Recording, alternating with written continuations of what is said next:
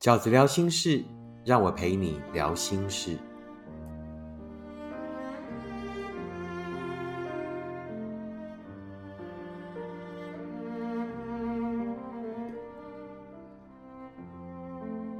大家好，我是饺子。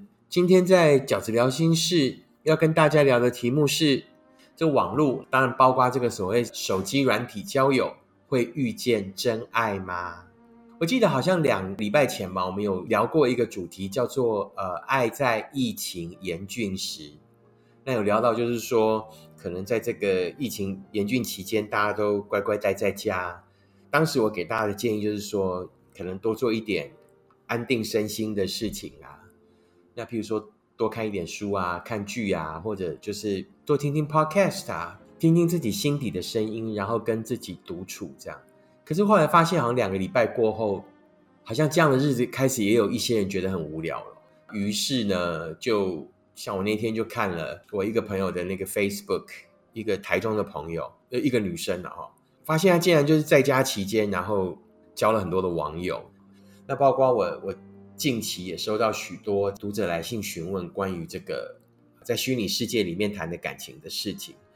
这一集就来聊聊这件事情吧。我从来不会去界定，就是说什么样的方式或者什么样的地方会比较容易遇见真爱。就爱情这件事情，可能有一些比较聪明的角度，但是绝没有绝对的方式。也就是说，最烂的地方都有可能遇见最好的人，然后最好的地方都有可能遇见这个所谓我们讲的渣男渣女都有可能。所以我一直都不认为说网络的世界就一定好或一定不好。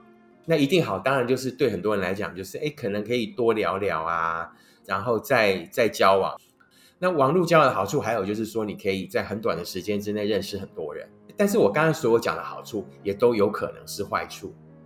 当你越容易认识人的时候，其实你就会遇见一些越不在乎人的人，因为他反正就是像这个保特瓶嘛，对不对？易开罐，然后他觉得，哎，反正就大家也不要浪费时间啊，这里反正很多人嘛，那他就又是用最快的方法筛选，然后用最快可能也是最无情的方式来决定他要不要跟你交朋友。但是对我来讲，就是网络世界呢，却有几个特征。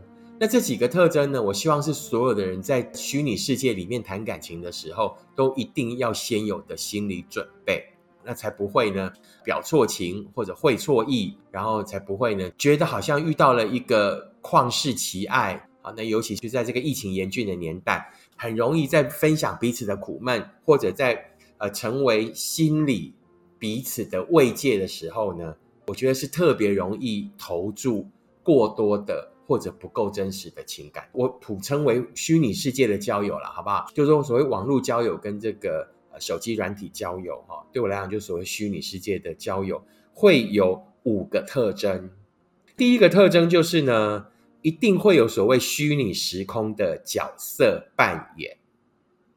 那什么叫做虚拟时空的角色扮演？我们每个人都一样，你绝对不会只有一种样子啊。那起码都有三种样子嘛，就是我们讲的，哎，呃，这个看起来的样子，也就是你公开的样子，跟你私底下的样子，还有第三种不为人知的样子，对不对？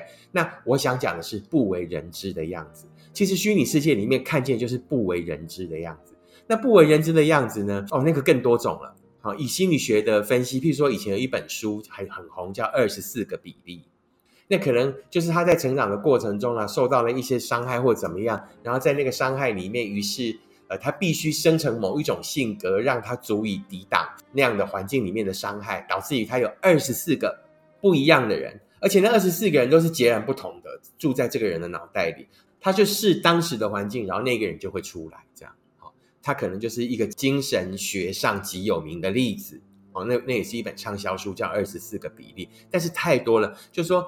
像这样的例证，在呃心理学上是很多的，也就是我们每个人其实都有很多很多的性格，就是我们在这个虚拟世界里面都有一个角色扮演，随着对方的角色，随着当时的气氛，甚至随着他在跟你认识的那一刹那的心情，或者他对爱的看法，或者他在。当时的人生的阶段里，或者他当时刚遇到了什么事，anyway，各种各种，呃，我们无法细分的理由。但是在你们交汇的那一刻，其实你们都有一个彼此想扮演的角色。然后那个角色也不一定是很确定的哦，他可能是他今天的此时此刻，你今天的这一分这一秒，你想用这个角色跟对方聊天，你可能开始在跟对方聊天的过程里面，彼此产生了某一种微妙的情绪变化，于是让你更深入了某一个角色，对方也是哦。也就是说，在虚拟的世界里面。没有人检查我们啦，只有对方嘛。你面对的只有一个对方，然后在一个我们无法形容的，但是却是两个人不断罗织而成的时空里，那个世界里面真的只有你们俩。感能你两个人在播你啊，只有你们两个人在演而已。然后那个里面，其实你扮演的不一定是你真实的自己，即便你觉得说我很诚实，我告诉对方一切我的诚实，但有时候诚实也是一种表演。其实有时候诚实也是一种表演。那你怎么知道对方没有在表演？如果你都有表演，都难免有做戏的成分，那对方怎么可能会没有？所以在虚拟世界里面是更明显的。当然，我们在真实的世界，在遇到对方的时候，一定都有虚假的部分，一定都有希望对方喜欢我们，或者我们在爱情里面想要的样子。在真实的世界里面的的见面，一定也有这种表演，但是它绝对不会像在虚拟世界里面。那么的虚幻，因为虚拟世界里面是没有任何检查的，你可能没有办法从这个生活里面的某一些两个人实地的相处，然后呢去探查，就是对方讲这件事情的真假。对方说：“呃，我是一个喜欢吃辣的人。”于是你就可以在接下来的某一些呃环境里面去发现，哎，他真的很喜欢吃辣。我是一个喜欢穿花衣服的人，我是一个喜欢听什么样的音乐的人，你可以验证。但是在虚拟世界里面的时候，不管对方说什么，不管对方试图要表达出一个什么样的角色，你是无从验证的。你可能觉得在虚拟的世界里面是如此的呃轻松，两个人是可以呃无所不聊的的那个的前提，不一定是你们很投缘，而是你们都可以各自在想要扮演的角色里得到尽情的挥洒。这个是我觉得在虚拟世界里面谈感情的第一个特色，就是虚拟时空彼此都有在角色扮演，所以不要过分美化了对方的角色，因为那个角色绝对比他真实的那个样子呢被美化了太多。因为虚拟世界里面你无从检查，虚拟世界呢是无从在这个真实的环境里面呢被考验，然后被检视的。所以，我们经常在虚拟世界的这个恋情里面呢，会往往会过度的美化对方啊，美化自己也就算了，但美化自己等于在美化对方嘛，因为你自己就是所谓对方眼中的对方，你们彼此其实展现的都是一个极其美好过的形象，这个是第一个，我觉得这个在虚拟世界交友的第一个特征。所以呢，我们可能在虚拟世界里面的爱情，你就会遇到最复杂的人，跟最光怪陆离的情节，都会在虚拟世界里面发生。所以最复杂的人，你当时一定不觉得，可是当你后来见到他以后啊，然后去对照他以前讲的话的时候，你就会觉得很多的不合理，很多的诶，为什么他会这样啊？可是他其实不是这样。那因为我们每一个人其实都有性格里面比较复杂的成分，或者不是单一的性格。那我们很容易在虚拟世界里面就四世齐发，有没有？我们讲的这个《笑傲江湖》里面的四世齐发，在虚拟世界里面是做得到的哦，因为它本来就是一个想象的时空，它本来就是一个虚拟的时空。你会在虚拟世界里面很有可能会遇到最复杂的人，然后最光怪陆离的事，在真实世界里面，你会随着这个环境里面不断的验证，跟你不断的觉察，因为那个是我们从小到大的训练嘛。好我们就会训练去判断一个人，然后看他怎么样。然后如果他的这个手都是脏脏的哈，不是因为工作的关系，而是他平常就是就很容易就是手都脏脏的，然后你就知道说他可能是一个卫生习惯不太好的人。但是在虚拟世界里面你无从看，所以你也有可能在虚拟世界里面呢遇到了最光怪陆离的情节。很多很多，你觉得说，哎，怎么可能会这样的事情？就因为他讲嘛，那讲就可以，呃，随他掰，然后随他这个发生。所以虚拟世界里面，其实讲白了，就是它大多数的事情都不是如你所想的，它其实是没有那么真实。第二个，我认为虚虚拟世界的感情里面的第二个特征是，即便你们聊再多，也只是平面的拼凑与想象而已。即便你们聊再多，也只是平面的拼凑与想象而已。为什么我会讲？我这里面有两个关键词哈，一个就是聊再多啊，第二个就是平面。什么叫聊再多？很多人在事后，在这个虚拟世界的这个。感情的如梦一场之后，会有一种感叹：是我们聊很多，我们其实很投缘，我们对彼此呢很多很多的这个角度都有曾经很深入的探讨，也都彼此开诚布公的谈自己，然后跟讨论一些事情。我们真的聊了很多。所谓这个聊很多，会成为你放不下的一个理由。你会觉得他可能是你有史以来认识的人，在一开始交往的时候聊最多的。那诚如我刚刚第一点讲的，那个聊很多，其实很多就是角色扮演，不一定是真实的他，或者最主要的他。第二个重点就是所谓呢，都只是平面的拼凑与想象。也就是说，当你们在聊这个单一主题的时候，它都是平面的啊。我们可能聊人生啊，这个主题就叫做人生。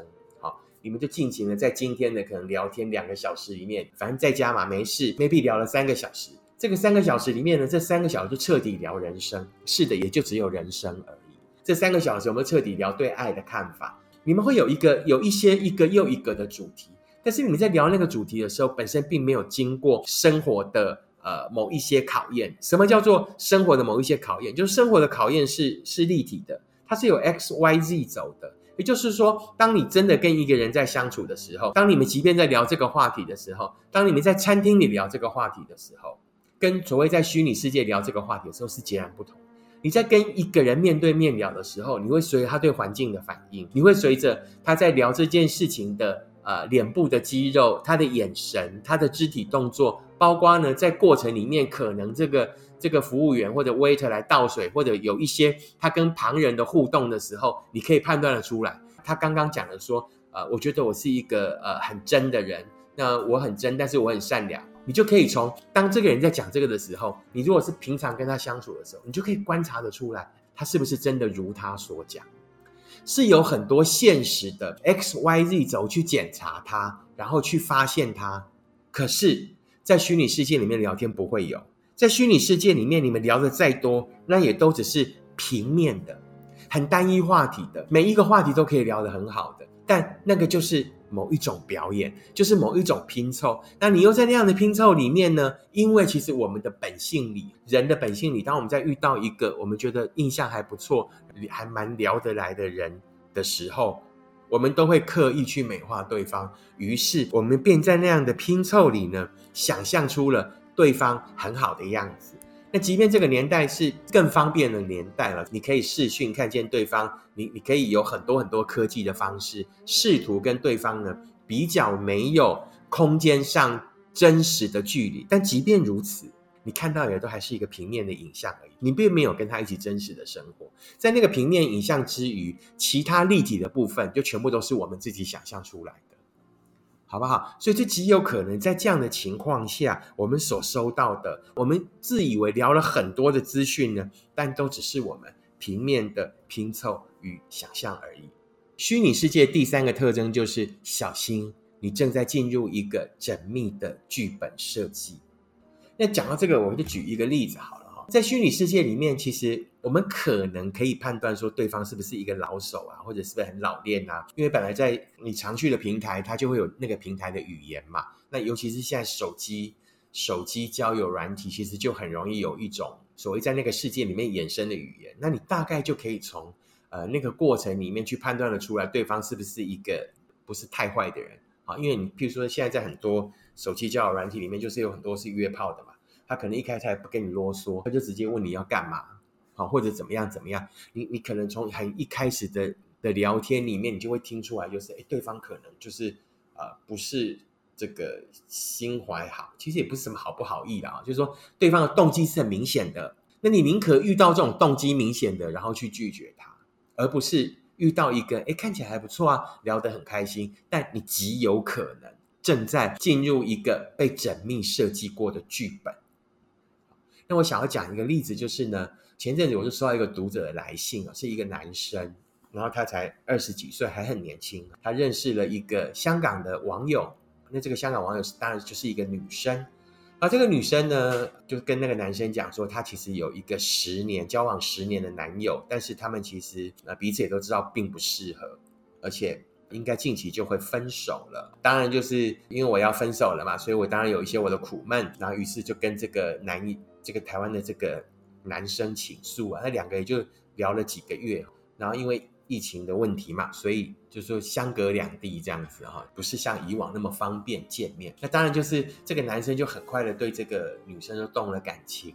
而那个时候，因为台湾还没有这个社区感染，突然有一天呢，这个女生就跟这个男生说：“啊，我们还是还是算了啦，我们就不要不要再继续这样聊下去了哈。”因为我我到底是我将来到底是想要结婚的，我想要跟一个比较稳定的，然后比较有未来的人谈感情，而不是像你这样子，就是啊远在天边啊，我们也不晓得对方怎么样这样。那个女生讲一个关键句，那个男生就疯了，就是想费尽千辛万苦想要去见她一面哦。那个女生说：“我将来就是想要找一个人，然后好好的交往，然后呢买一间房子，然后要结婚，这样子就是要有一个家的感觉。”这个家的感觉，我我觉得可能对很多这个恋爱的初学者，或者对于呢我很喜欢你的人，是一个很大的理由吧。就是就是那个家的感觉，我跟你接下来就是可以顺利去进入一个人生，然后进入一个家，进入一个身份。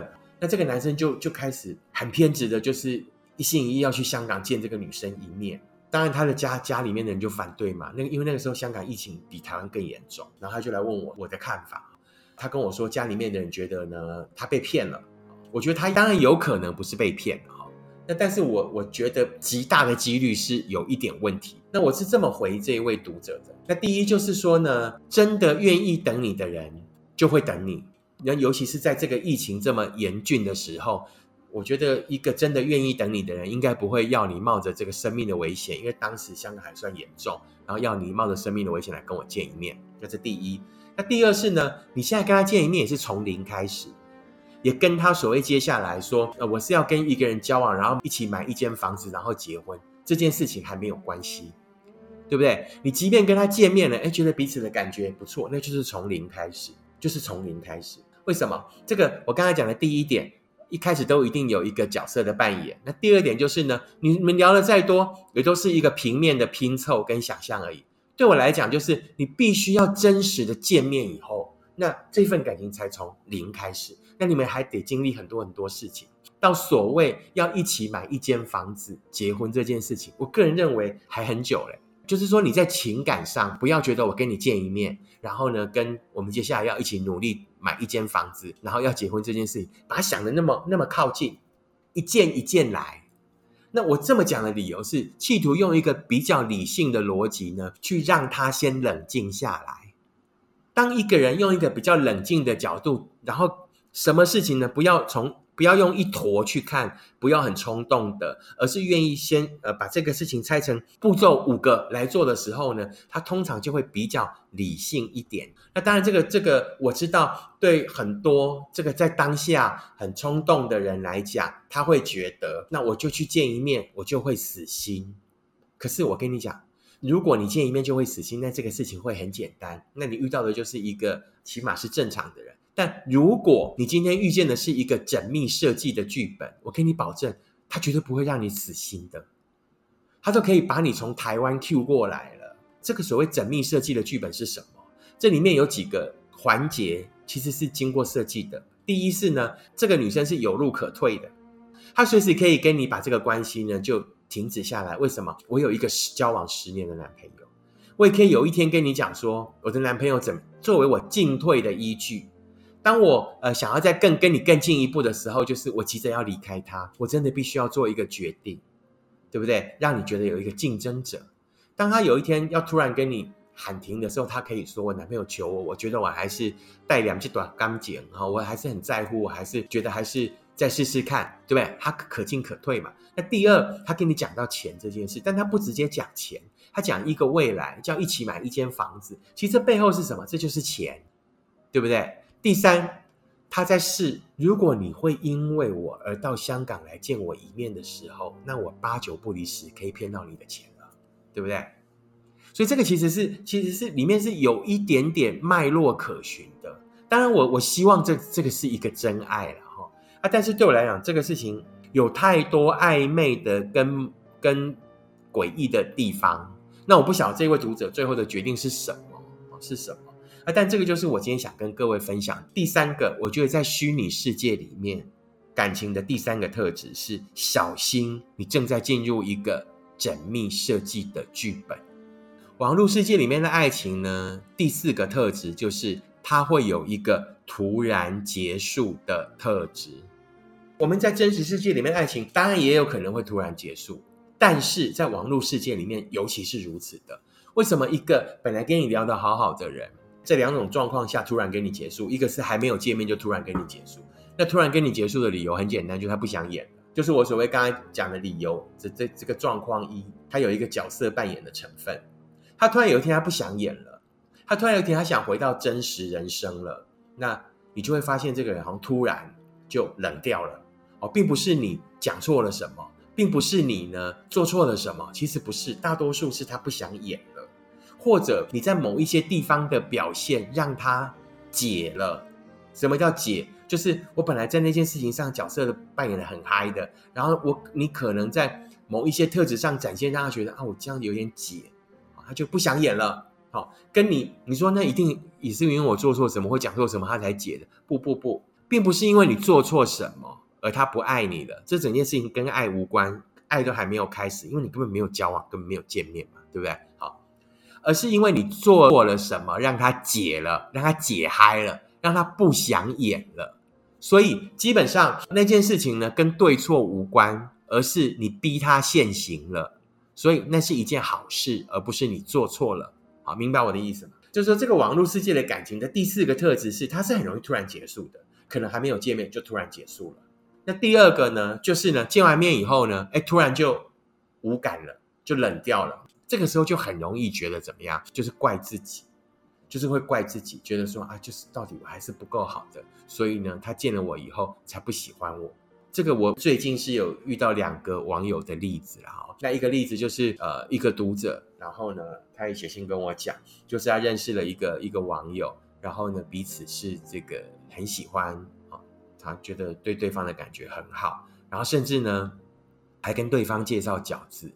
那你看那个那个男生在跟他聊的过程里面，一定是很开心的嘛？为什么？因为那个男生呢竟然为了他，然后呢。两个人都没有见过面哦，而且我也不晓得这个女生怎么可以这么厉害，就是在现在网络这么发达的时代里面，竟然可以就是没有让对方知道自己的样子，然后还跟对方其实是很浪漫的约在这个饺子的见面会。好，那他们也没有在见面会相认啊，那个也不是那个女生的目的，而是跟他说啊，我今天要去干嘛干嘛干嘛这样哈。那于是那个男生就去那个那个那个见面会了，这样。两个人都在那个见面会里面，但不晓彼此是谁。好，那那当然这一路听起来都还算浪漫，对不对？哈，然后因为那个女生也会觉得说，哇，那你真的还不错啊！我跟你讲说，我我喜欢饺子的东西，然后我明天要去参加见面会，那你既然愿意来，这样这很像一个爱情故事，对不对？没有，但他们后来就就见面了。那见面了之后呢，这个男生就开始就对她冷淡了，就对她冷淡。好，那但是就是。那女生就觉得很伤心啊，就觉得说到底是不是自己条件不够好啊，或怎么样这样。那还有另外一个读者，那也是最近写信给我的，就是跟一个网友，然后突然聊一聊呢，对方就他们是网络上见过，但是并没有真实没还没有见面。那因为疫情比较严重，就没还没有见面，呃，不不在相同的城市。那但是突然有一天，这个男生就就开始呃很冷淡啊，然后呃。那也就已读不回啊，或怎么样怎么样。那这个女生就跟我说，她需要跟对方。然后其实这个故事也都跟我有关了哈。这个女生就说，他们彼此共同的喜好就是饺子的东西，因为那个男生也有看我的东西。然后这个女生就是也是我的读者，然后他们就觉得说，哎，两个人都喜欢饺子，那很荣幸啊，成为你们的交集之一啊。但是有一天突然，她觉得这个男生怪怪的，就不再跟他聊了，或怎么样怎么样。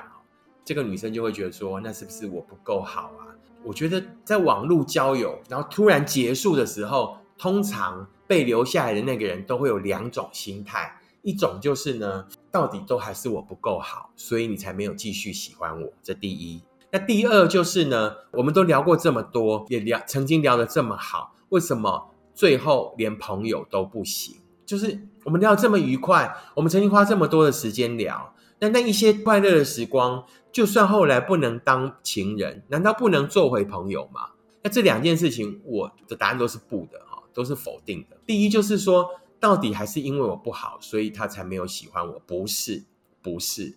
我觉得那个跟你好或不好无关，而是他有一个他想找的人，有一个他想找的样子，有一个他想扮演的角色。那他离开的原因很有可能是我不突然不想要演这个角色了。那这样的人就比较其实是比较糟糕的啦。他到底就只是想要在一个虚拟的世界里面去完成一个角色啊？他演完了他就走人了，他管你是哪根葱啊？你再好他都无所谓，反正我就演完了。那这种就比较糟糕。好，那另外一种就是说呢，他有一种他想要的样子。那他可能在一开始跟你交往的时候，他就先把他就不管三七二十一的。先把你想成那个样子，或者人性如此，我们都很自然而然的把对方想成要的样子，留下来那个伤心的人，其实你的伤心也不一定是是有价值的。为什么？因为你也是把对方想成了一个样子嘛，对不对？那其实你们根本都没有开始，那也有可能是他比你早一步发现啊，你跟我想的样子不一样，如此而已，只是你。是不是他的要的样子而已，跟你好或不好没有关系。就好像呢，今天他出来，他就是要找一一件麻质的衬衫，那你就是丝质的，那你就是要去找那个喜欢丝质衬衫的人，好而不是说，那我为什么我到底不是一件麻质衬衫？那我就觉得这样子就太为难自己了，因为再好的人都不可能被全世界的每一个人喜欢。好不好？饺子永远告诉你的，你要找的是那个懂得你的好的人。那第二个我们要讲的就是呢，做回朋友啊。他当时跟你聊这么多，就不是要找朋友啊，他就是要或者是一个角色的扮演，或者是要找一份感情，他不是要找朋友。那你在当下的那个扼腕说，那为什么不能做回朋友？其实那个那个那个内心也是两种状态。第一呢，想要用朋友的角色继续用过往的那种情怀，用朋友的角色偷渡感情，大多数是这种心态啦。第二就是说，不喜欢被分手的感觉，不喜欢被甩掉的感觉，于是就觉得说，那为什么不能起码当个朋友？但是这都不是重点。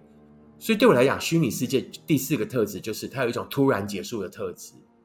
那因为这个突然结束的特质，所以要回应到虚拟世界。我认为第五个特质，就是我认为真正的重点。虚拟世界的第五个特质，其实是我想要告诉所有的读者朋友们最重要的一句话：在虚拟世界里面谈的感情，就是呢，说再多都比不上真的见一面。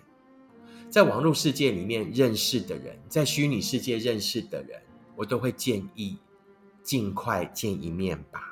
因为网络的想象空间呢太大了，网络的想象空间呢太可怕了，网络的想象空间呢太容易建成所谓的海市蜃楼，太容易建成所谓的沙丘魔堡。明明就只是一根草，然后我们就把它想成一座森林；明明可能呢只是这个一滴雨水，你就把它想成了一片海洋。而且绝大多数虚拟世界恋情都是如此的，可是爱是如此现实的事。请原谅我这么说哈，那爱是现实的。如果你在一开始就不是他想要的那一个人，如果我们在彼此一开始就不是彼此真正想要的那个样子的人，即便我们有再多的过程，都是没有用的。那个就是所谓爱的一开始嘛，爱的一开始。一定要是喜欢，那个喜欢不是虚拟世界想象出来的喜欢，不是拼凑的喜欢，而是我们真的见了面以后，眼见为凭的，感受到对方的磁场的，然后呢，感受到很多比较真实的氛围的情况下，我们依然喜欢着彼此，那代表着我们才要从起点的零开始而已。所有的见面喜欢以后，都是从零开始。好不好？不管你们以前聊的再多，或有再多什么更好的过去，黑龙不好，黑龙不差。好，那对我来讲，我就是刚才讲的第一点角色扮演，第二平面拼凑。真正这一份感情的开始，是说再多都比不上真的见一面。爱是如此现实的事，尽快见上真的一面吧。这就是我今天想要跟大家分享的所谓这个在虚拟世界谈的感情，所有所有的。认识的方法都有可能遇见真爱，所以我从来都不觉得说哪一种方式呢是需要被特别推荐或者特别被排斥的。我我都觉得，哎，家长要帮你相亲也 OK 啊，起码那是一票这个有经验的人儿们啊，在某一种条件下，然后呢去帮你找的人，所有的方式都可以考虑，只要是安全的，只要是人身安全是 OK 的情况下，那所有的方式认识的人都，请你把它当成从零开始。一个你再好的朋友告诉你说：“哎，这个人多棒多棒多棒多棒，好，常客这类都好啊，哦，都是从零开始。在虚拟世界认识的人也一样，聊再多，见了面以后都是从零开始，所有的方式都可以。那所有认识人的方式呢，都是一个缘分的触媒。你可以在这里认识一个人，那请记得都要经过真实的相处，所有的爱都是积累，相爱容易相处难。”啊，那个相爱其实就是喜欢而已，就是我见你一面，你见我一面，又觉得彼此很喜欢。那接下来还要点点滴滴的相处，去确定我们彼此有没有认错人，去确定我们是不是适合，然后再确定我们的接下来，好不好？这个就是饺子对虚拟世界的爱情的看法。如果你喜欢饺子的 Podcast，请你订阅，请你介绍给你身边的朋友。如果你喜欢饺子的观点，也请你参考饺子二零二一年的新书《一个人你也要活得晴空万里》，目前在各大书店的排行榜上都可以找得到。谢谢你的收听。近期呢，就是疫情还是很严峻，希望大家乖乖待在家，希望大家都可以进出，注意安全。祝福大家都很平安，让我们努力的度过这一波的疫情吧。我们下次 Podcast 再见，拜拜。